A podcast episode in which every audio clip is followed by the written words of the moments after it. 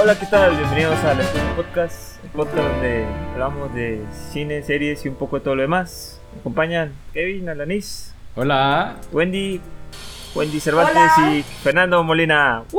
Hola. Episodio So- 49. Somos la excusa podcast. No. Ya, ya andamos preparando la coreografía Ya andamos probando la coreografía. para TikTok. Yo quiero ser guaco. Siento que me va el chaparrito. Tiene la, la roja. Tiene personalidad. Pero bueno, nos estamos adelantando. Eh, otra semana más. Bienvenidos a un programa más de la excusa. Les tenemos preparadas muchísimas noticias, muchísimas noticias, muchos temas Dado que, interesantes no, de que hablar. dado que no vimos nada entre semana, entonces vamos a hablar mucho de noticias. Pero primero vamos a empezar con algunas recomendaciones. Y permítame empezar. Por supuesto. Esta semana vi el documental musical Blackpink Light Up the Sky. Para los que han vivido en una roca estos últimos años, este, el K-pop ha explotado en el mundo. Eh, realmente, conquistar el mundo. realmente creo que ha sido un fenómeno, un fenómeno, un fenómeno, Un fenómeno, fenómeno, un fenómeno. un, fen- un fenómeno, Una pero limonana. desde hace un par de años y, y- y yo creo que en la punta de, de todo este, de todo este mm, torbellino, de este huracán de grupos, Blackpink está siendo uno de los que está rompiendo Ah, no, más no, no. los La charts. punta, la punta, perdón, fue el Gangnam Style. Fue lo que Sí, trajo sí, sí. Corea Pop a todo. Lo, lo, A lo, todo. lo, lo, lo que migró, lo que convirtió un nicho en widespread knowledge. Exactamente. Rompió, rompió O sea, el muchos récords ese video. fue Creo que fue el primero en llegar a un billón de Sí. reproducciones en, en- en YouTube. O sea, Sí, creo que está dentro de la categoría de los videos más vistos en YouTube. Entonces, junto con el pero despacito. imagínate, durante ese año que salió, cuánta gente no lo reprodució. Recuerdo que durante ese tiempo tenía a mi sobrino apenas como meses. Y era, esa fue es la canción más típica de donde empezaba a brincar. Entonces yo creo que a varios niños de esta generación les tocó así, de que escuchaba de que, oh, Style", y empezaba de que brinque, brinque. Entonces La verdad es sí, que o sea, Yo me acuerdo que mucha gente pequeño estaba haciendo el- mucho el- el- efecto. la coreografía. O intentando hacer ¿Crees que sea más- cabalgando. ¿Qué crees que sea más mejor, o sea, que mejor describa el, el One Hit Wonder, mejor. el, el Gangnam Style o la Macarena? O sea, yo creo que esos dos son como que las más grandes de, de toda la historia Yo creo que es la Macarena de. Es la Macarena de. Del, río. de, esta, de esta generación. sí, Ah, sí, sí, sin duda. La definitivamente. historia se repite. La historia se repite. Quien Definitivamente. no conoce su historia. Pero esos pasos todavía tienen su chiste. Yo creo que ahorita ya más o menos lo sabemos la Macarena, pero este brinquito que hacen así, definitivamente no cualquiera se le da ese estilo. No, no, no. De hecho, déjenme les platico que, que este tema del, del, del K-pop este, es, es una industria súper interesante respecto a cómo se produce. Y de hecho, de eso trata el, el- el- el documental de Blackpink. Toma, no, no es de un punto de crítica. Nada más es como te presenta cómo es que eh, en Corea existe esta eh, empresa eh, discográfica que se llama YG Entertainment. Y Conquistaremos es de el hecho quien estuvo detrás del Gangnam Style. Kingdom June. Es quien estuvo detrás del Gangnam Style y está detrás también de este grupo de cuatro chicas que se llama Blackpink, que está conformado por Jennie, Lisa, Rosé y Jisoo. Y ellas son Todas apedadas Lee. no. Eh, ellas de hecho tienen, tienen backgrounds distintos. Sorry. Eh, una de ellas es de Nueva Zelanda, o bueno, estuvo viviendo mucho tiempo en Nueva Zelanda, otra es de Australia, otra es de Tailandia y otra es eh, coreana y juntas formaron este grupo, pero este grupo Suena, más bien suena historia de los formó Power Rangers o algo así. de, de- Ya, ya, de ya. Corea. Y esta empresa, YG Entertainment, es quien es, no sé si es como una escuela, pero realmente toma a muchos jóvenes eh, y con, con talentos, ¿no? Que muestran algunos talentos para el canto o para el baile, o ninguno de los dos, y solo tienen una bonita imagen. y los empieza a entrenar arduamente de que por 4, 5, 6 años, enseñándoles coreografías, intercambiando. Es como una ingeniería de lo que sería cómo hacer una banda hit, cómo hacer una banda que triunfe, o sea, que en todos los aspectos sea excelente, o sea, es una disciplina que no te la crees.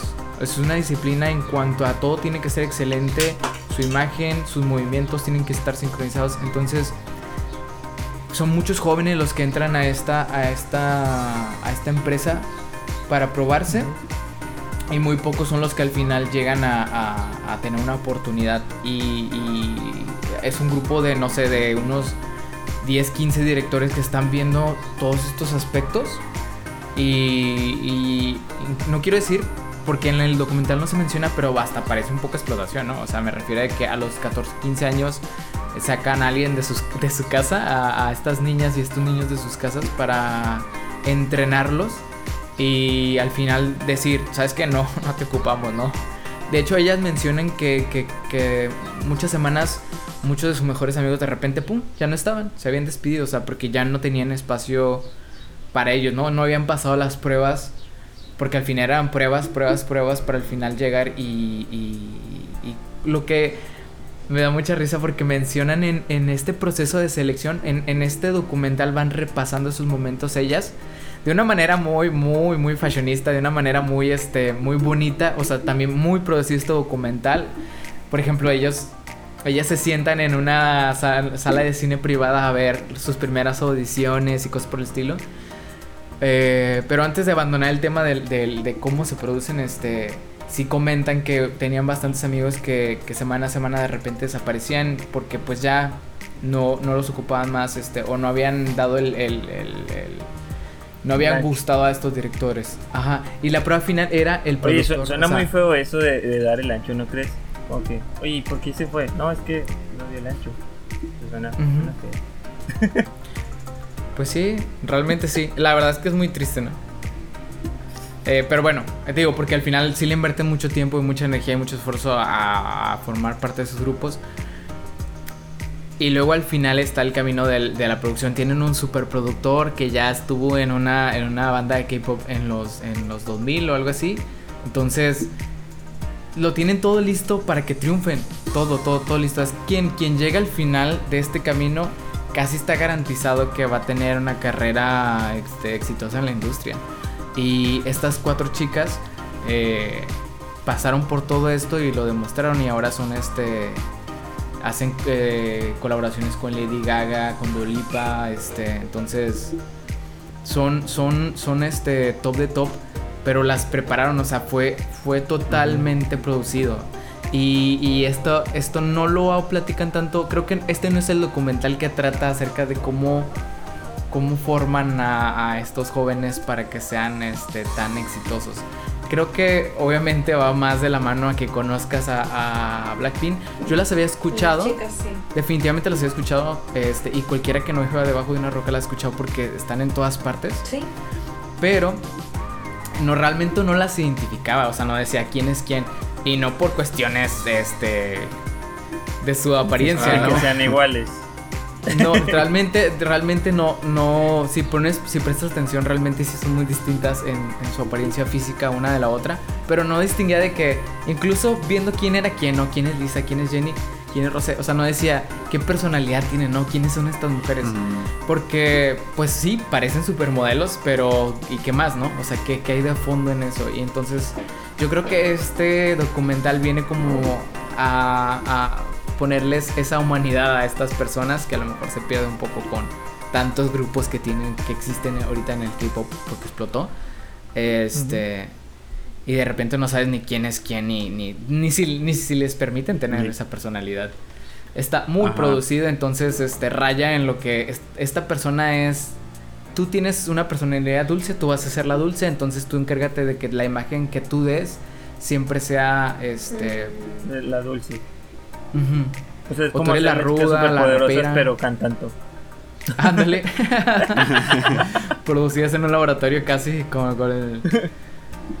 Entonces, eh, yo creo que obviamente este documental triunfa porque obviamente muchos, muchos fans de, de, esta banda, pero para los que quieren como que meter un pie en el, en el, en el agua y probarla, a ver si está, cómo, cómo, cómo es esto, o, o qué es este tema del, del K-Pop, pero visto desde la perspectiva de una banda que ya está en la cima, este, este es un documental que les puede gustar.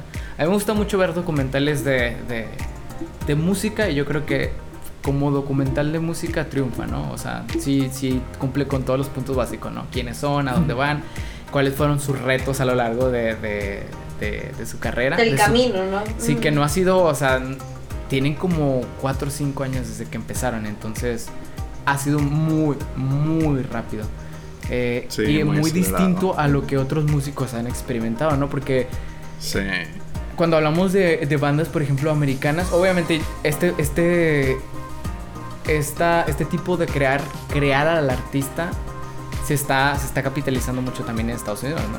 Pero antes era de que probarte, ¿no? De que estar de tour, dándote a conocer, tú vendes tu mercancía afuera, ¿no? Tocas y vendes tu mercancía. Eso es como que todo lo contrario aquí. Aquí es, ya todo está hecho para ti, solamente tienes que entregarnos... Encajar en el molde. Ajá, encajar en el molde. Este. Está bien interesante el tema. Definitivamente la música es un boom con Blackpink. O sea, realmente la música es- está creada para ser excelente. Entonces, pega. Este, este hip hop, dance pop, este tipo electrónica. Pega bastante porque está, está diseñada para que te guste. Realmente está. eh, eh, hasta los más mínimos detalles de la música están diseñados para que te gusten. ¿Qué es lo que les gusta ahora a esta generación? Te lo vamos a poner en esa canción. Y quién tienes que cantarlo así, tienes que cantarlo así, ¿no? Entonces está, está muy Es interesante. el siguiente. Es el siguiente paso en la teoría esta de que va, vamos a. O sea, la- la- si la música está diseñada para que te guste, ¿quién? O sea, está diseñada para satisfacer a personas o a satisfacer lo que los programas o sistemas para cuantificar a la persona piensan que satisfacen a las personas. Bueno, la cosa es que alimenta esta, te- alimenta esta teoría de que el contenido finalmente se está creando por, por sistemas para sistemas y no de personas para personas. Mm. O que ese es la el caminito al que va todo esto de, de tratar de, de- de crear la, la- la música sistémica perfecta y contenido que sea fácil de promocionar. O que Sí, sí, o sea, como que muy comercial. Ujú. Súper, súper comercial. Y al final es lo que, lo que viene pegando, ¿no? De que. No Ajá. sé. Aquí estos niños dejan atrás a Lady Gaga, dejan atrás a Ariana Grande. O sea, realmente Ujú. sí les dicen quítate, quítate, güey. Y por eso los americanos también quieren capitalizar esa. Sí. Pero les La dicen, es que- quítate, que, a- ahí te voy en qué aspecto, en que bailan mejor, en que cantan mejor o, como- o en que pegan más. Los O tres sea, cosas yo que ha mencionado. Que, se refiere al impacto. Sí, o sea, tal cual al impacto del grupo, ¿no? Porque imagínate, o sea, ¿qué tantos años tiene relevante el K-pop? O sea, estamos hablando de poquitos años que realmente se dio a la difusión de este género. Que explotó. Y ahorita Blackpink, o sea, se ha colocado también que ahorita los artistas importantes del momento están colaborando con ellos. De hecho, creo que eh, poco tiempo van a sacar algo con Ariana Grande ahorita que lo menciones. Sí, sí, sí. O sea, ya, Pues, ya de que- plano, ellos están...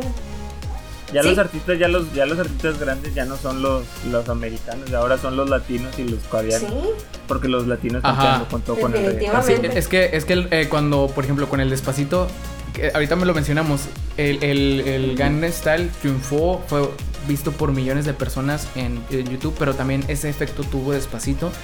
Entonces Sí, de repente los ritmos latinos realmente están saliendo cosas muy buenas de muchas partes del mundo que no habíamos. Yo, yo de repente me pongo a escuchar, por ejemplo, eh, pop eh, árabe. Y es- también está muy cool, está muy, muy, muy cool. Y les aseguro que próximamente va a salir alguien muy importante de por allá. Pero, ¿qué onda con Corea? Está sacando muy buenas películas, está sacando muy buenas, este, muy buena música. Se está como que convirtiendo en una, en un centro de cultural impresionante, ¿no? O sea, Es que el gobierno Obviamente- los deja. no no qué se hacer. mete en sus cosas. Yo creo que los está dejando hacer. No, no sé qué esté pasando, a lo mejor es algo que, que tendremos que ver en otro documental o eh, este Sí. informarnos en otras partes, ¿no? Pero pero la verdad es que están haciendo cosas muy muy muy interesantes y, y la verdad que este documental es también prueba de ello. Está dejando en ridículo a su hermano gemelo, ¿verdad?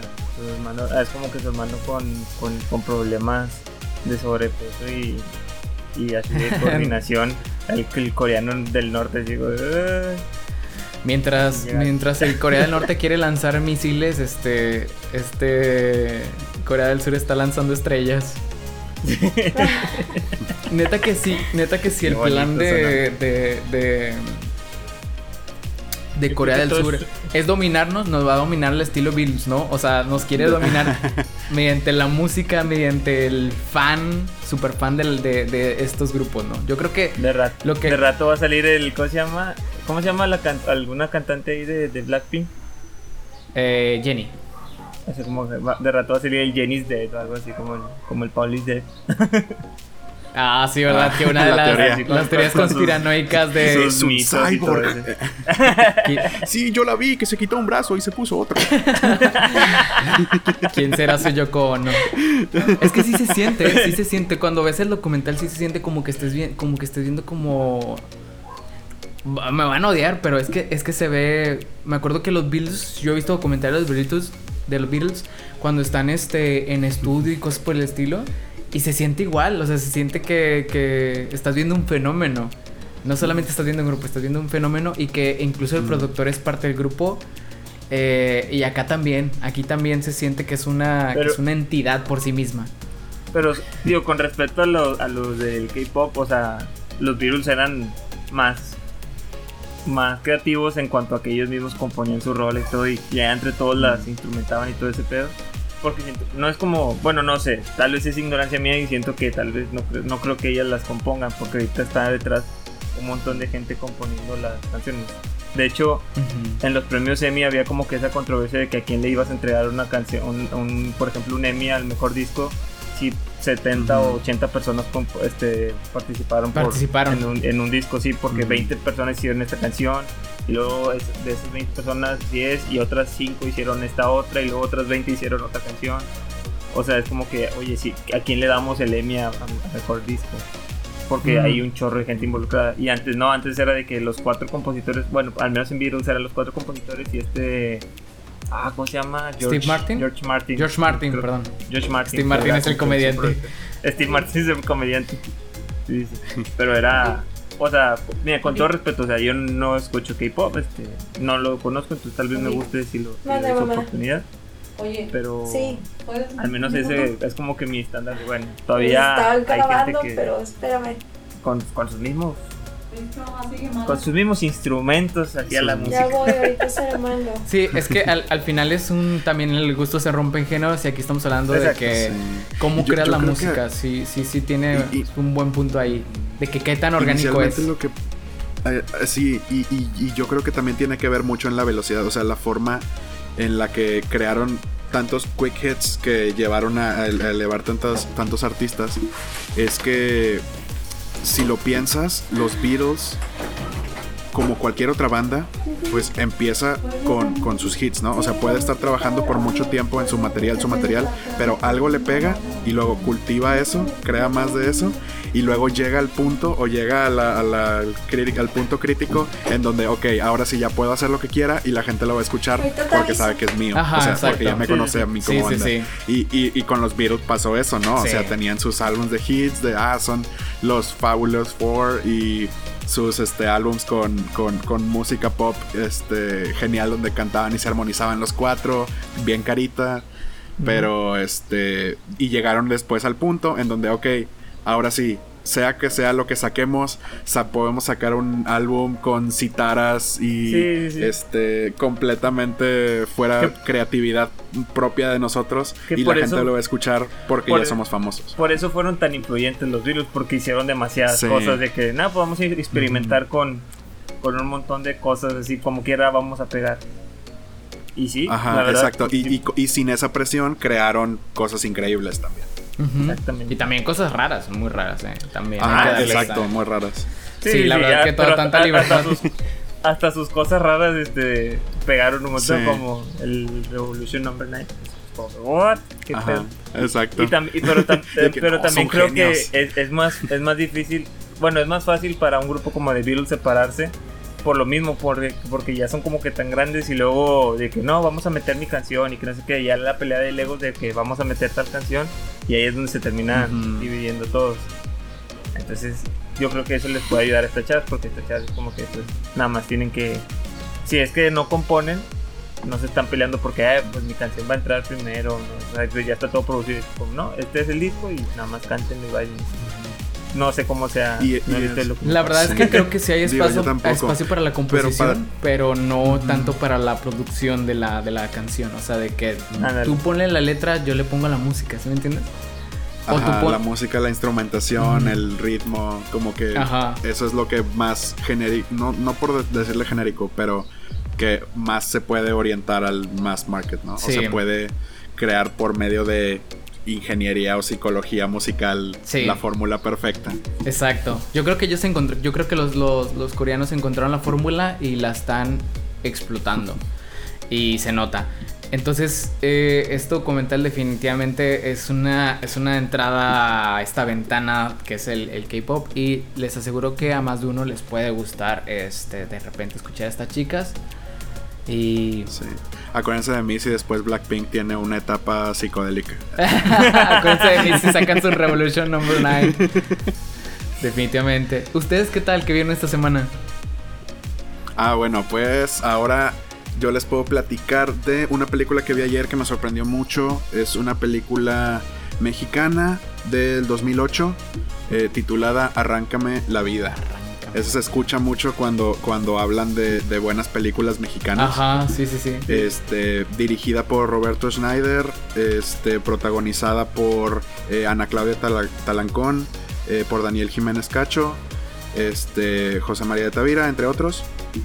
Y eh, es una historia de, de época situada en los años 30 en Puebla, en México Órale. Y, y narra la historia de, de la, la- la protagonista, que es Catalina Guzmán, eh, que se casa con un general del, del ejército bajo ciertas circunstancias. Digo que, que en esa época pues existía mucho como que el, el- el machismo y no de que, ah, bueno, sí, o sea, es- está curioso todo, todo ese intercambio, te pone, te pone mucho en contexto este, con este general del ejército que se llama Andrés Asensio, con una personalidad muy este, imponente, digamos, tanto en la, vida de, en la vida de Catalina como en el mundo de la política, en el, que se empieza a inmiscuir eh, a principios de la película. Este, eventualmente con- convirtiéndose en gobernador y más en- dentro de México. Entonces la historia en sí, desde la perspectiva de Catalina, te muestra eh, conflictos, tanto como de ella como mujer, como de este, su familia y sobre todo de ella como mujer, eh, siendo es- esposa de un político. Ella teniendo, o sea, se, se casó con él creo que a los 16 años y él tenía 45. Manches. Este- Hablando de, por ejemplo, la película de, de la semana pasada de La Ventana y es que, la verdad, la diferencia de 25, Sí. esta la rompió el récord. 16. Este rompió el récord. Exacto. Y, y este, digo, si sabes, estamos hablando de tiempos en donde, ah, oye, los 15 años era la época donde la gente buscaba. La esposa de la... Este, La esposa, ajá, perdón, exacto, esposo y para ella sus hijas. Pues Ajá, Chris- y, Chris y ella también siendo tiene parte otra de una familia película- humilde y con muchos hermanos menores, eh, pues se, se vio en esta situación en donde, oye, sí, toda mi familia apoya este matrimonio porque este va a ser no. De mucha ayuda para la familia y la, la- la- tanto el padre que ahora tiene recursos, o sea, digamos que ya tiene contactos en el eh, políticos, pues le empieza a ir mejor. Ella pues termina con un político que tiene muchísimo dinero, entonces digamos que mejoran mucho sus condiciones de vida por ese matrimonio. Entonces todo el mundo era como, no, sí, te conviene, te conviene. Este, pero bueno, total, eh, se convierte en, una, en, un, en un drama muy bien coreografiado de los eventos importantes en la vida de esta mujer. eh, de cómo se enfrenta a esa eh, súbita inocencia perdida y cómo va encontrando la forma de, de lidiar con esos conflictos, ya sea de forma sana o de forma no sana. Este, pero indep- independientemente de eso, este y regresando al título de la película, cómo, cómo esos eventos críticos en su vida pues hacen que se, se sienta despojada de lo que re- realmente quería ser, ¿no? Y sí, está, está muy padre. Oye, ¿qué tal la Eh, producción? recomiendo O sea, la- el- los La cómo se ve. La, la producción es muy buena, ¿eh? los vestuarios también. Eh, no, no tiene muchas tomas. Si lo, si lo comparas con otras películas de época eh, famosas y muy premiadas que tienen estos increíbles este, panoramas de ciudades y de este y, y lo- y locaciones. No es tan increíble al respecto, pero sí tiene tomas muy buenas y sets muy buenos. Este le ayuda mucho que es en Puebla y en, Ajá. y en Ciudad de México, en, en sectores en donde se conservan muchas de esas arquitecturas. lo, es lo que iba a decir, como que este, México brilla y mucho lugares y, y artes que en ese para hacer películas coloniales porque te- no- todavía tenemos mucho sí, muchos Sí, edificios conservados así. muchos Entonces, recursos. ayuda eso un poquito a la solo es como que le pongas el, el vestuario correcto a los artistas y, Ajá. y ya se cuenta que Y ya te tienes- transportas a esa sí, te época, ya viajas en el fácil. tiempo. exactamente Oye, a mí me encanta, Sí, a mí exacto. siempre me ha encantado cómo actúa Ana Claudia Talancón. Yo siento que es de lo mejor que tenemos de actrices en, en- Sí, en y- México. definitivamente yo no sé quién Sí, es Ana y su- y su Claudia actuación Ana en Claudia esta que- Yo me enamoré de ella en una novela. Sí, veamos. Está en El crimen del padre Amaro. Está en el crimen del padre Amaro. Ah, Ahí es cuando, cuando fue el boom. Este, Sí. yo la vi en Yo soy tu, soy tu fan. la odié. Sí, sí, sí. La amé y la odié al Es- mismo tiempo. Y como, como protagonista en esta película brilla bastante. Tiene algunas escenas de, de- de drama. El, el final me gustó muchísimo. Este. Digamos que la película termina en un funeral. Y es muy padre su, su- su reacción en ese, en ese funeral. Me encanta. Y es- en su momento, esta película es del 2008. Creo que el año siguiente, el 2009, fue la, la nominaron para mejor actriz en los Arieles. Llevó un chorro de premios. Este. Y, y definitivamente bien merecidos. La, la recomiendo bastante. Me recordó mucho. Eh, en, el, en el sentido de que es una es un drama De época. de, este, de época eh, semi romántico. Yo creo que aquí sí, sí tiene, tiene algunos aspectos románticos y algunos aspectos este, de, de mostrar la opresión. Está muy padre. Hace mucho, él toma mucho el recurso de, ah, estamos en una conversación amigable, pero si pones atención a las palabras te das cuenta que son amenazas, traiciones, este, por, por debajo de la mesa diciéndote de que no, no te vayas porque él te va a hacer algo, cosas así. Es todo pasivo agresivo así Este, Exacto, O es sea, todo hasta el guion pasivo está agresivo. súper bien cuidado. El guion está muy bien cuidado, en mi opinión, o al menos hasta lo que yo pude ver. No la, no le No la analicé he con el guion mucho en la- tiempo en la a mano. analizarlo con el guion en la mano, exacto.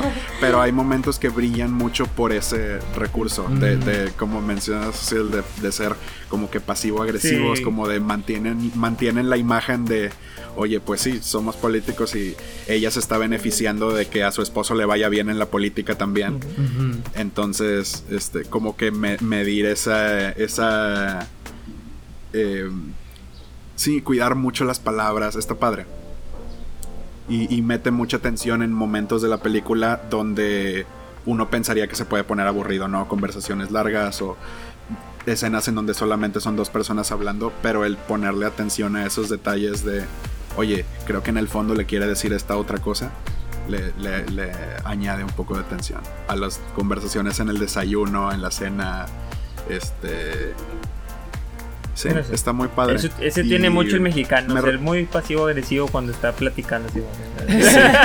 Le, sale muy natural, es que es algo, Sale es muy algo muy natural. natural. Está, en el guion se pudo haber traducido súper bien desde la mente creativa. De hecho, el director también fue guionista junto con este Mm. libro de Ángeles Mastreta. Muy bien, muy buen dato. Qué buen dato. Eso es un, datos él, él es el autor del libro, ¿no? El- el- eh, por- porque esta película está basada en, En el libro, libro. de, de Mastreta, ¿no? Sí, sí, sí. Este. Que, que no sé, no sé en qué año haya sacado ese, ese libro, pero este. Hasta donde yo sé es una a- adaptación bastante buena. Eh, y el. Ah, sí, iba a ser el comentario de que me recordó un poco el estilo de, de, de la película de Scorsese, eh, que también es un drama de época, pero creo que más cerca de, los eh, de los 1800, finales de los 1800 en Estados Unidos, que se llama La Era de la Inocencia, The Age of Innocence. La era de la Eh, que, inocencia. también, que también trae estos temas de una mujer eh, recientemente en, en- en sociedad que trata de ver por el bien de su familia en su matrimonio, pero al mismo tiempo tiene sus romances por otro lado y los dramas en los que se, se, se inmiscuye eso. Yo creo que esta película de Scorsese, esta es más vieja, es del 93, ¿no? esta película. Y Ah, sí, es la que como que pensé. muestra como que muestra algunos de estos de estos temas de desde el lado de empoderamiento femenino y de eh, bu- la búsqueda de la individualidad no o sea no solamente seguir el, el- el- el papel que ya está formado para ti como parte de una familia o parte de un este esquema Heteropatriarcado. Ahora sí queda, ¿eh? Sí, sí. Sí, y, y- y en esta, y en esta este, historia de, de Arráncame la vida mexicana lo, lo muestran muy bien y yo creo que de una forma mucho más interesante. Y mira que más diciendo que hablar. Porque, oye, que lo haga no es mejor el tema que principal. Scorsese. Y eso no se dice fácil. Eso es Son no se dice mayores. fácil. Oye, y si las ves el, si Son las ves en IMDb mayores, sí. tienen el si las ves en IMDb tienen más o menos el mismo score. Ajá, las exacto. dos tienen eh, más o menos la misma distribución de críticas excelentes y buenas y más y, y no tan buenas. De hecho, déjame Este, decirte que yo, lo- yo- AMDb yo- yo las comparo bastante. La única diferencia es que una salió en el 93 y la otra es en el En 2008. el 2008. Déjame decirte que Arráncame la vida está mejor calificada en IMDb que, que la de Age of Innocence. Y sí te Por creo, a mí dos. me gusta más. Por dos puntos así de que... la verdad es que tiene 7.4 7.4 Arráncame la vida y 7.2 eh, Age of Innocence. Entonces... Y te estamos hablando que está Winona Ryder, estábamos hablando que está esta Michelle Pfeiffer. Michelle Pfeiffer, Daniel Day-Lewis. Es, Daniel Day-Lewis, que el, también se el entrega sus papeles. de, de los hombres. Es- Él, él es el, Daniel Day-Lewis es el metodista por excelencia, ¿no? Es de Sí. que se la cree, o sea, él, él se pega en la cabeza con un martillo hasta que entienda que es que ya no es Daniel Day-Lewis, ahora es el personaje. O sea, es, es de esos personajes que mentalmente se dañan para poder estar dentro de una película. En- Entonces, Sí, pues de hecho, cuando, Es cuando participó en otra película de, de Martin Scorsese, en la de. Scorsese, Sí, en la de Bardillas de Nueva York. Este, él salía, Sí. él, él usaba este, sus, sus batas, o sea, los, los abrigos de, no sé si eran de búfalo o de bisonte, no sé. Este, soy un ignorante en ese aspecto, pero que salía en, ese- en, esas fachas y, y cuando hacía mucho frío y tenían que hacer, por ejemplo, una, una escena al interperie y iba a estar frío, él se iba así sin abrigar, sí, sin abrigarse, iba a estar así, o sea, estuvo cerca de que le dieran este, pulmonía al vato varias veces por hacer ese tipo de cosas. Está medio sacado el, el señor. se entrega, se entrega. ¿Saben quién también? Este actor, el del pianista, ¿cómo se llama? A Adrian Brody.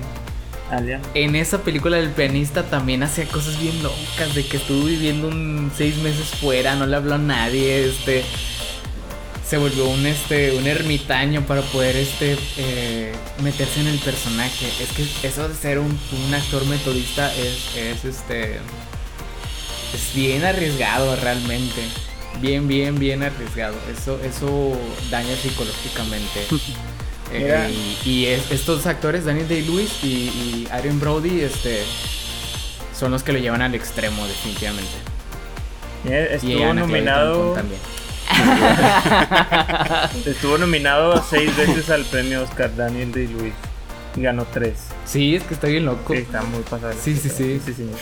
Yo pensé que era. es que, es que se, se entrega. Yo pensé que era de los más nominados, pero no. Todavía Jack Nicholson le gana por el doble. Jack Nicholson estuvo nominado 12 veces. Que lo habías mencionado la semana pasada que Jack Nicholson era de los, De los más. este, en los hombres sí. Nominados, premiados. Ya, ya, ya. Ya, mucho, mucho, Oigan, mucha eh, pausa en, en, en- en- en- en nominaciones de, de este Antes de señor. pasar la noticia, no sé si a alguien le gustaría recomendar algo más o ya nos vamos directo Yo, a lo yo, que yo, yo, traemos. yo, yo. Nada más como... Yo creo que nos vamos a ir. Bueno, Wendy primero. Wendy Como primero. menciona. Tú primero, Wendy. No, no, no. me- Wendy quiere irse a las noticias, si mal no. Sí, Ah, yo bueno. ya me iba a ir directo. No, no, no. Yo, yo nada más, este, ya les había Ya recomendado la serie con anterioridad. Es, les voy a hablar. Estuvo, es de One Piece. Ya se estrenó esta semana Mm, mm, en, sí, sí. en Netflix. Este, se estrenó la primera saga, que es la de Liz Blue. Está muy interesante, este, está muy buena. La, la empecé a ver para conocer, principalmente para ver el doblaje, cómo, cómo está, cómo está en temas de censura, en, en temas de este tipo de cositas. Lo que ayudó es que no la dejaron para niños, la dejaron como TV para, para adolescentes, este, la dejaron como que de, de 14 o 15 para arriba. Entonces las, las- la serie es violenta, es sangrienta, como debería de ser. Este, tiene buenas, este, buenas, este, un buen doblaje.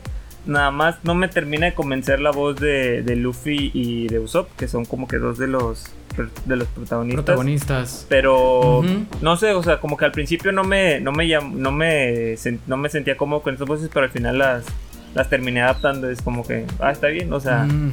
o sea, como que tal vez son con las que te costaría un poquito si ya viste el, el anime en japonés. Origin. O sea, Bueno, el- la versión que ya le habían hecho, ¿no? esa- no, porque la versión que ya le habían hecho, la verdad, no me gustaba. O sea, o sea, como que el doblaje, el doblaje no era como que lo malo en el, en el, en la versión original. No, pero como que sí te, sí, sí te, sí esperas como que, oye, así está en japonés, más o menos te esperas algo parecido en, en Que español. la voz sea. Sí, sí, sí. y, Parecida, mismo, a lo mejor el mismo timbre. Es que lo que hacen muchos los japoneses y a veces les funciona es que, por ejemplo, con protagonistas adolescentes les ponen a interpretarlo por mujeres con voz un poquito más ronca. Como por ejemplo este Mm, Naruto mm. que lo interpretaba una mujer, el mismo Luffy lo interpreta otra, otra mujer. Y creo que le hicieron lo mismo en, en español, que creo que los, in- los está interpretando una mujer. Que, a Sí. ve- que a veces funciona y funciona muy bien. Por ejemplo está Gohan, que Gohan pero porque lo interpretó una mujer desde niño. Entonces Luffy como que no sé, como que no, como que sí tiene como que una voz muy, muy, muy, muy de niño. Y no sé, como que no me terminó de, de convencer, pero ya después de eso ya... No sé, la historia de One Piece ya te atrapa y no, o sea, lo que sea. pon- ponle la voz de, de Morgan Freeman a todos y como quiera la voy a escuchar. No, pero si le pones, pues tiene una voz muy buena, es Morgan Freeman. O sea, Morgan Freeman puede narrarte toda tu vida, la verdad, este. Y las Sería interesantes, un ¿no? Que- honor. Te la hace Estaría muy bien. Creo que le pondría bien. esa emoción. Claro que sí. Definitivamente. A mí me pasó, ¿saben qué? Con, con- cuando estuve viendo How I Met Your Mother. Mm, en latino, los, los que la vieron en, en- en audio latino este, se habrán dado cuenta que las primeras ocho temporadas, no, las primeras siete temporadas tenían el mismo cast. Y luego de repente en la octava no cambiaron nada más que al No protagonista. era hacia como el- Según yo, se quedaban menos temporadas. O sea, porque primero el doblaje era como tres temporadas el mismo y después da ese brinco. Ajá, ese brinco de que, oye, estos no eran. Y como que te identificas Sí, mucho con ese tipo sí, de voces. sí. Es que no, Al final la le agarras cariño a vi- la voz. es que Sí, a los- yo cuando vi esa serie, la verdad, cuando pasó eso, al principio la vi en latino. Cuando Mm. pasé esa dije, no, No, ya en tengo inglés. que verla normal Sí. porque yo no puedo con este cambio tan brusco. No Sí. puedo, no puedo, es que sí, Yo sí no daña, puedo. sí te daña. Y, y lo que Sí pasa es Sí, que o sea, porque no- te no son- acostumbras tanto. Lo que pasa es que no son muy bien pagados las- los dobladores. Entonces, Ajá, por ejemplo, cuando Sí. agarran una serie que, que sí les pega, este pues dicen, oye, pues págame los respectivos, o sea, págame lo chido, o sea, como me Claro. lo merezco. Y pues dicen, no, me conviene cambiarte de, cambiar la voz. Y es como que eso le pega a veces a los fans y, y tu serie baja. Es como los Simpsons, ¿no? ¿Se acuerdan? Ujú. También que hubo, que fueron, no sé cuántas temporadas, pero este, como 15 o 16 o 17 temporadas, no sé. Que está con la misma voz el- el- la persona que sea Homero y de repente, pum, te la cambian. Y, y sí cambia, o sea, sí se nota. La voz le inyecta personalidad al, al personaje. Sí. Y cuando le cambias la voz así, aunque intente hacer esa voz, realmente eh, quien doblaba la voz, por ejemplo, quien dobló la voz después de Homero Simpson estaba tratando de doblar la voz del original. Este, ya no te enfocas Es en que es tanto en, que, en parecerte al americano, sino en parecerte al, al que ya era latino. Sí, sí, sí. Ajá. Pues- Es como si le quitaran la voz a Goku de Mario Ah, Castañeda exactamente. que, Exacto. De hecho, que ya no sé, ya no Exacto. sería, o sea, es como que ¿y tú quién eres, no? De o sea, hecho, ya muchos- es tan identificable. de hecho ¿Quién eres muchos, muchos videojuegos. Muchos, muchos videojuegos de, de- de Dragon Ball que no han tenido el, el doblaje no han pegado por lo mismo. O sea, porque dicen, no, o sea, como que no les, no Sí. les termina de, de gustar el, la voz que, le- que tiene Goku en japonés. Porque sí, la verdad, ahí, sí es bien diferente la voz Es, que es tiene. un brinco muy grande. Ahí yo creo que sí hicieron un muy buen trabajo los doblando Dragon Ball Z porque a casi todos les cambiaban la voz un chorro. O sea, no, no, Sí, no puedes sí. comparar uno con otro. Entonces, yo creo que eso sí. No, la sea, verdad es que eh, lo hemos dicho antes y lo seguiremos diciendo, el doblaje latino es excelente, excelente. Sí, es de los. Es de los mejores. Eh, obviamente no somos este totalmente estamos hay un bias ahí, estamos ahí Sí. orgullosos Crecimos con ese tipo de doblaje. crecimos con ese tipo de doblajes. este, Sí. Y de hecho, hablando de cosas y pasando a las noticias, eh, acaba de anunciarse, eh, se han visto trailers y sneak peeks de lo que va a ser el, el- el regreso de los Animaniacs. Y es una, es una serie con la que crecimos. Espero se trajeron en la versión americana, se estrenó un trailer. En la versión americana van a traer a las mismas voces que ya hacían las, las- a estos personajes. Espero que también vuelvan las latinas. Espero que también vuelvan las latinas porque también Sí, creo que las recuerdo con cariño. Sí, son muy emblemáticas. definitivamente. Yo creo que la voz que más, Estas- más recuerdo es la de Cerebro. O sea, como que es. Ándale, la voz- la voz de exacto. la- Exacto. Yo también recuerdo mucho la de Pinky. Oye, Pinky, Sí, sí, ¿qué vamos también, a hacer sí. hoy? Eran de los personajes más. Sí. Eran de los personajes más emblemáticos de mis noventas. De hecho, de hecho los, los mencionan ahí Sí, en el trailer. O sea, saben que aparte de los Animaniacs, los que son los- el, el, más, el mayor boom de, de los Animaniacs era Pinky y Cerebro, aparte de, obviamente, los El hermanos. dúo, era el dúo, era Sí. el dúo este, de los mejores dúos de los noventas, ¿no? Y vuelve para una serie en Hulu, eh, eh, que es- creo que ya está pasando esa época en la que los niños de los ochentas estaban disfrutando de su, de su auge, ¿no? Yo creo que ya va empezando los 90. Yo siento que va a volver las Space Sí. Girls, va a volver este, ¿qué más es de los 90? Va a volver el príncipe. Ah, El príncipe de del hecho, rap. ya les habíamos platicado. Ya, ya les habíamos platicando, platicado que le van a volver a hacer una serie al príncipe del Bel Air, pero una toma dramática a Ah, esta, sí. a esta Ah, serie. mira. Entonces, este. Creo que vamos a empezar a. a- Pues Sabrina, Sabrina 90s. también ya empezó con, con su serie de vamos a retomar el personaje, pero ahora de forma este, más dramática, demoníaca y de terror. Entonces también. Ajá, y les pegó bien, aunque ya la cancelaron, pero les pegó bien. Hubo mucha gente que disfrutó esa serie. Yo, yo la verdad, yo sí quisiera una toma más seria en Scooby-Doo. Yo siento que sería, estaría cool ver una versión tipo Pero si como tenemos esos live action con tanta. Esta semana tuviste una de esas películas, ¿no? Dios mío, me vete las dos, así te lo digo. Quería recordar, eh, recordar justamente esta etapa de, de niñez. Ajá. Y creo que fue una de las películas live action que, que más recuerdo. O sea, yo creo que de, de todas las que vi de niña, yo creo que es la que más recuerdo. Es que Quizás- tiene el cast Y sí, y la verdad, tiene el cast a lo mejor es un gusto culposo, pero me volví a reír. O sea, Sí, la vi, me volví a reír. Sí, yo también Sí, vi yo, hace yo poco creo que la no envejecieron bien, pero que sí, que sí te dan risa, porque por el, ah, también un poco de nostalgia, pero sí, el cast definitivamente era Nadie- el, el correcto. Es, es, es, es- es Sí. eso, no van a poder mejorar el cast. Ese es el, es el problema. Están. Ya, o sea, ya, ya, ya, ya Sí, hicieron el ¿verdad? cast. O sea, el cast que era, era ese. O sea, ya, ya ves que podemos. Sí. Podemos siempre, en todas las, en todas las demás adaptaciones, que, ah, no sé, no sé si quiero una sirenita negra. Ah, no sé, tal vez hubiera puesto a alguien más como Mulan. No sé, ahorita ah, hablando de, entrando al tema, es como que, pues, ya ves con lo de Gal Gadot, este, no sé, ahí, Ah, ahí de no hecho, hay nadie podemos que pueda pasar esa noticia, Sí, ¿no? de hecho, lo- por eso. ¿Qué onda con el personaje de Gal Gadot? Pues este, anunciaron que Gal Gadot este, va a estar, va a ser, oh, perdón, una película con Patty Jenkins este, sobre Cleopatra. Y pues para que no sepa, Patty Jenkins es quien nos trajo a, las películas de Mulan, digo de, De Wonder de Wonder Woman. Entonces, como que ya, ya, la ya esta dupla pues ya sabemos que funciona. No te andes metiendo Funciona. No, no, no, funciona. O sea, la verdad, a mí me gusta mucho con... Sí. Este, estas películas que está sacando Patty Jenkins con, con Gal Gadot. Pero se armó una controversia este, ahí con, con la gente de Twitter, ya saben, la gente de Twitter que su- suele hacer mucho ruido. Otra vez la gente Se, de Twitter. se empezaron a quejar porque Gal Gadot está, iba a interpretar a un personaje del Medio Oriente este, cuando ella, al parecer, una israelita, ¿no? Israel no está en el Medio Oriente, eso es, eso es lo que pasa. Israel está al lado de Rusia, allá en el norte. ah, no sé, no sé por, este, como que se, como que se vieron muy estúpidos este, los señores de Twitter y dijeron de que no, es que ella es del ejército israelí, porque después empezaron a sacar eso, es que ella estuvo en el ejército y ya no la queremos ver.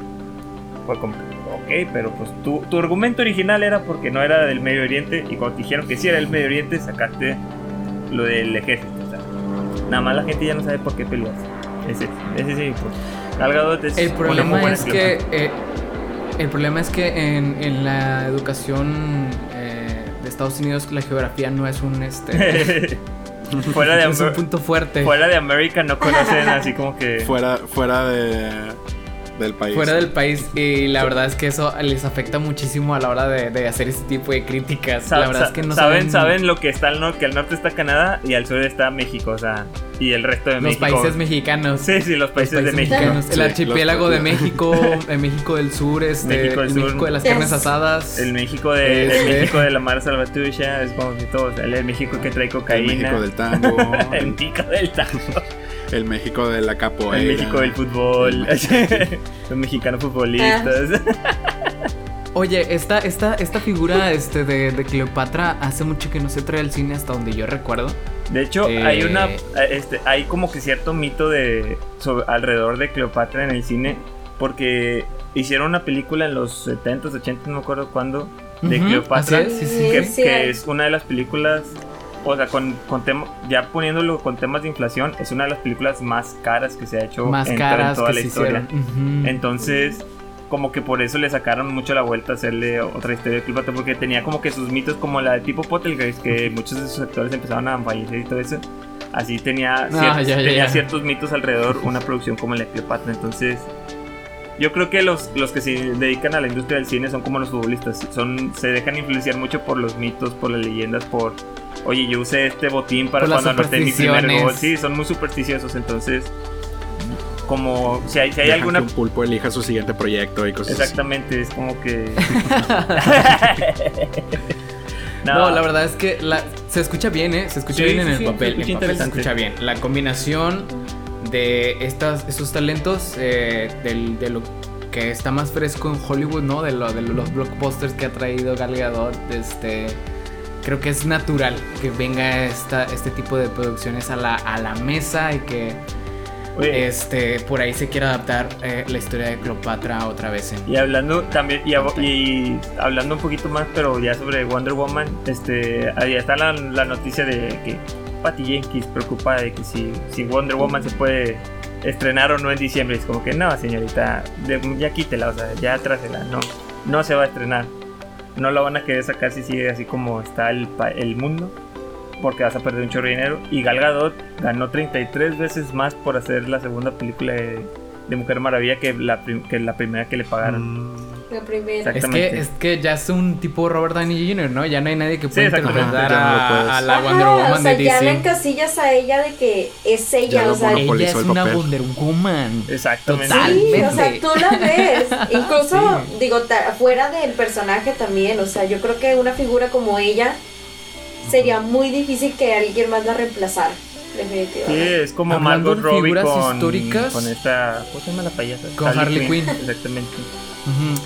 Hablando de otras figuras históricas que van a estrenarse en la pantalla grande, bueno, no estrenarse, sino que van a, van a retomar en, en producciones grandes, Riley Scott va a sacar una película de Napoleón que se va a llamar Ah, Kid sí. Back con Joaquín Phoenix en sus estelares. Sí. No han participado juntos desde El Gladiador, Ah, no lo ha dirigido sí, desde sí. Gladiador, entonces va a ser una combinación interesante que, que igual y luego veremos cómo va saliendo la producción o qué, qué, qué tintes le quieren dar a esta película, pero suena interesante. Y también otra noticia que les traía es la película Don't Look Up, que va a tener bastante gente súper talentosa. Este, Don't Look Up eh, va a estar dirigida por Adam McKay, que nos trajo The Big Shot, que escribió Ant-Man, que escribió este, Vice. O sea, tiene buenas películas en su catálogo y, y aquí en esta comedia-drama, Don't Look Up va este, a tratar acerca de, de unos periodistas que saben que un meteorito va a caer en, el, en, el, en la Tierra. Eh, entonces inician esta campaña para avisarle al mundo, pero el mundo no les cree. Suena bien padre y va a estar Jennifer Lawrence eh, en los protagonistas. Va a estar Leonardo DiCaprio, va a estar Meryl Streep, va a estar Kate Blanchett, Jonah Hill, Himesh Patel, o sea, Timothy Chamlet, o sea, porque está en todos lados. team. Eh, All Star. Wow. Entonces, este, va a salir Ariana Grande, este. Ah, sí vi eso, sí. Entonces se, se escucha súper bien esta película, o sea, realmente, no sé, si, si va a estar bien escrita, como Adam McKay ya ha escrito cosas súper buenas, este, y va a tener este cast, la verdad es que sí emociona escuchar esta noticia. Y aparte la historia se, se escucha interesante, ¿no? Sí, tiene potencial. Tiene potencial. Sí. Al menos para ser una película entretenida, ¿no? No deja tú que gane Oscar ni nada, Exacto. que sea entretenida y la verdad es que ya hace falta en este medio películas que entretengan. Exactamente. Oye, nada más les, les quería comentar, no sé, si- yo no la he visto, pero no sé si ustedes vieron este, la serie de Dexter.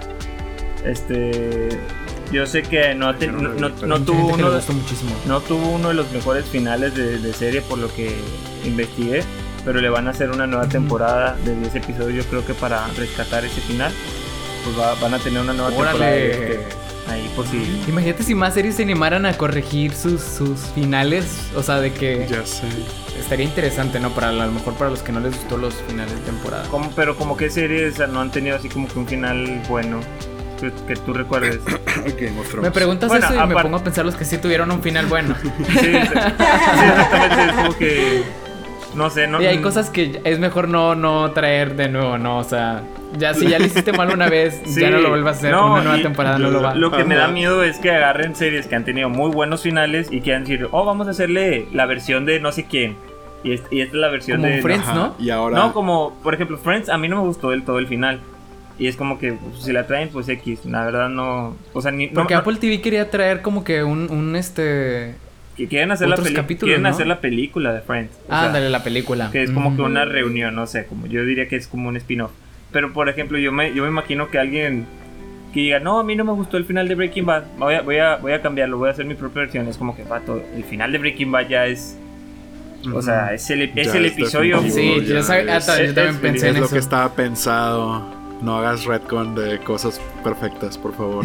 Imagínate Si que no te roto, el episodio no de Felina. repares. Imagínate que te el episodio de Felina, por favor. Hasta me acuerdo del, nom- del, fin- del nombre del final. O sea, Oye, pero fíjate que eh, en la serie de Dexter yo no la vi, pero sí sé que tiene un. Un, un fanbase este, grande.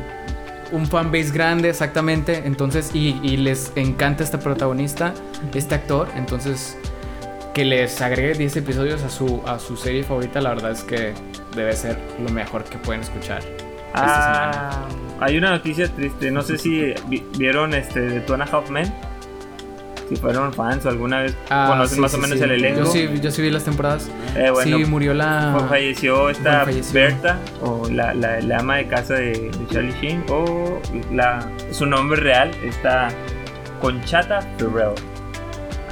No sé cómo se pronuncia Sí, en sí, inglés. no creo que se pronuncie como Sí, sí fue parte, sí fue una parte importante de Two and a Half Men Sí, yo creo, yo creo que era de mis personajes favoritos esa señal. La verdad, sí era. Sí tenías como que su comentario atinado cada vez. Ese es- es- Y era- entre otras noticias tristes, el remake, el remake, eh, la película de Monster Hunter. Ay, que. A ver, vamos a hablar un poquito de, de, de la, de la, del, esta semana se estrenó la película de, el tráiler de la película de Monster Hunter. Monster, Monster Hunter, este, es un videojuego de Capcom que ha tenido mucho éxito. eh, y ha tenido varios Sobre todo Japón, pero también internacionalmente. Sí, la verdad es que es, es un juego muy entretenido. Es, es un RPG, ¿no? De. de- Sí, digo, es, es, es, es un, digo, digamos, un juego de, de, de acción, eh, como un juego de rol de acción, donde te encargas de, de cazar monstruos, ¿no? Planeas expediciones para perseguir a un monstruo. con un gatito Eh, como ayudante. con un gatito como ayudante para que te cargue todos tus este, armaduras y espadas y. La verdad es que tiene, tiene un carisma. Esa, esa, esa, ese videojuego tiene un carisma y una personalidad muy, muy, muy suyas.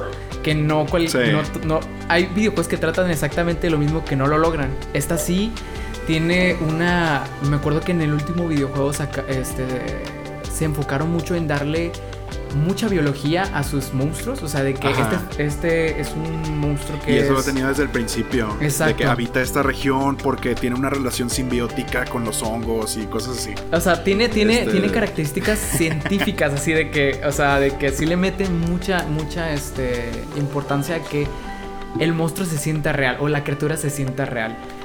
Entonces Hollywood dijo, vamos a tomar esto que está, que está triunfando en, en la industria del videojuego y vamos a hacerle una película. ¿Y quién mejor que Mila Jovovich? Quien ya destruyó una franquicia, ¿no? Entonces eh, se estrenó el tráiler de Monster Hunter y, y, se nota que es una producción como muy al estilo, mm. ¿cómo se llama? Michael Bay, ¿no? Muy, muchas explosiones. Sí, exacto. Muchas, este, muchos... Eh, Oye, Desde la, desde la, premisa dije, desde la premisa me rompió el corazón. Exacto. O sea, ¿cómo, ¿cómo haces una película de Monster Hunter donde tienes a un personaje que se dedica a ayudar a un pueblo cazando y encontrando estos monstruos y consiguiendo materiales para hacer crecer una ciudad en somos el ejército de Estados Unidos y estamos en el desierto y salió esta criatura gigante de la nada y la vamos a explotar con un O sea, se le teletransportaron a este mundo, que es lo peor. es una cosa así como de que las peores cosas que puedes hacer en una historia es que todo fue un sueño, que te teletransportaste. Es como, es hay, flojo. Hay cosas que hacen de repente las producciones que es como que tienen una historia este, ya escrita y que dicen, oye, nos falta un nombre y algo como que para atraer gente. Entonces compran cierto nombre de una franquicia que, no hay, que no hayan hecho hasta ahorita y se la ponen. Esta es la película Monster Hunter este, de esta serie, de esta guion que ya teníamos y que no tiene nada que ver. Entonces a veces hacen eso Hollywood y, y no es muy agraciado que hagan, que, hagan eso. No, la verdad no. Y estaba viendo un análisis de los monstruos que aparecen en el, en el, en el, en el tráiler. Respecto a los que aparecen en el videojuego y aunque sí toma eh, algunos, o sea, sí toma algunos que dices tú, definitivamente lo trajeron del videojuego. Toma otros que no, que no necesariamente, o que nunca se habían visto en el videojuego. Entonces, va a tener libertades creativas esta, o tuvo libertades creativas esta película que lo va a diferenciar del, videojuego. Entonces, este punta para hacer otra de esas películas que no va a, tener brillo propio eh, respecto al videojuego. Entonces, no sé, no se escucha bien, no se ve bien, entonces tendremos... La verdad es que creo que tendré que verla para, para, ver si mis acusaciones son este fundadas. Sí, exacto. Y, pasando de una, de una basofia de, película o lo que parece ser una terrible película a lo que están considerando una, el regreso triunfal de Pixar salieron las primeras reacciones a la película de Soul. Mm, sí. Y dicen que... De hecho le está yendo muy bien a la crítica. Sí, dicen que, que, está genial. Este, dicen que mucho tiene que ver que el director es Pete Docker, que es el que hizo la película también para Pixar de Up, de Intensamente o de Monster Inc. O sea que son películas que muy, muy, muy, muy, emotivas. Sí, exactamente. Son como que de las más grandes que tienen. Sí este, al menos en, lo emocional Pixar. Entonces ha tenido muy buenas. Sí, sí, va con el estilo de O, que creo que puede funcionar muy bien esta película. Sí, de hecho, de hecho muchos... creo que es de las de Pixar más que meten temas más, este, más humanos también. Sí, aparte, aparte de los temas que de la de la esta película misma te va a hablar de la muerte, te va a hablar de de que hay más allá de la muerte porque pues, el protagonista creo que empieza por ahí, o sea que el protagonista se muere. Entonces, sí. no sé, va a ser algo muy, o sea, se, parece que va a ser algo muy, muy interesante. La ponen ahí a la altura de los clásicos, clásicos de, Pixar y vamos a ver qué tal. ¿Qué tal puede estar? Bueno, se va a estrenar en la plataforma, ¿eh? Entonces va a estar disponible ah, en, Disney Plus. En Era lo que comentábamos la semana pasada, justamente que, que Disney le va a pasar directamente a Disney Plus y que pues no va a tener ningún costo y pues esperemos pronto saber más noticias sobre esta película Ah, y ya, poderla ver. Ya cuando esté aquí es la pues Yo primera. ya más que poquito, verla quiero hecho. escucharla. Yo realmente quiero escucharla. Ah, yo también. Siento que va a ser una experiencia, este, el- la, la música. La verdad es que sé que están involucrados buenos talentos en la música. Esta, esta película va a tener, este, un enfoque en la música. Entonces, este. Sí, justamente de eso se trata. El protagonista es un músico de jazz, entonces yo creo que vamos Sí. a tener muchos tintes de este género que para mí es uno de los géneros más bonitos porque me encanta la, la combinación esta de los instrumentos que se usan. Sí, sí, Entonces, sí. definitivamente estoy de Oigan, acuerdo y, contigo. y ser de hecho se estrenó un tráiler de esta, sema- esta semana de, de... Bueno, no agregaron más escenas nuevas, pero sí es un trailer distinto. Y que, bueno, agregaron al menos una... Está viendo a la familia del que, del que va a ser el protagonista. El protagonista se va a llamar Joe. Eh, y respecto a ver gente afroameri- afroamericana animada, se ve bonito. O sea, se ve, se ve padre. Se ve muy padre porque siento que eh, como lo hizo en esta película o el arte que le están dando a, los personajes en esta película se ve muy cool. Entonces, este, creo que aquí va a brillar toda esta paleta de colores. Eso es racismo, Bueno, Kevin. Oigan, Se yo les quería que comentar mencionar. algo. No, no, Ajá, para nada. Es- es- se- habla, habla de un excelente diseño de Sí, de personajes que ha caracterizado a Pixar desde el principio. ¿Qué nos ibas a comentar, Wendy? Sí, ok, digo, pasando ya a otra cosa, yo creo que con esto, eh, recordando un poquito lo que estábamos hablando de esto, de que hay buenas películas mexicanas o que hay talentos y, y creo que ahorita ya se han visto más, pues pasamos a que ya no estoy aquí, va para los Goya, entonces ya, ya se suma otro, otras premiaciones para esta película, que es una película que ya ganó para The Golden Peterman eh, como, como mejor película y como revelación del año actoral en los premios Ariel. Así es que, pues vamos a ver qué tal, qué tal nos va en Espero esta, que le vaya muy bien. Como dice sí, Fercho, en es esta premiación gallo. española. Es nuestro gallo, Nuestro gallo en los Goya. tener nuestro, nuestro apoyo. El- el- el- la expectativa es que llegue a la, a la nominación a mejor película extranjera sí, definitivamente. Sí. en, en- a, a los Oscars, ¿no? Sí, sí, sí, que es como que. Va, va. Que yo creo que a lo mejor sí se puede colar por ahí. Yo pienso que, que a como va, al ritmo que está yendo de que lo están reconociendo, y creo que puede colarse por ahí. Miren, aquí está mi, mi, mi, mi deseo. Más que, más que una, una este, Hay que cruzar los manitos. Hay que- mi deseo es que sí esté nominada como una mejor película extranjera en los Oscars y que gane y que todos nos vayamos a la macroplaza. Como cuando. Ah, a bailar como cholos. Ajá.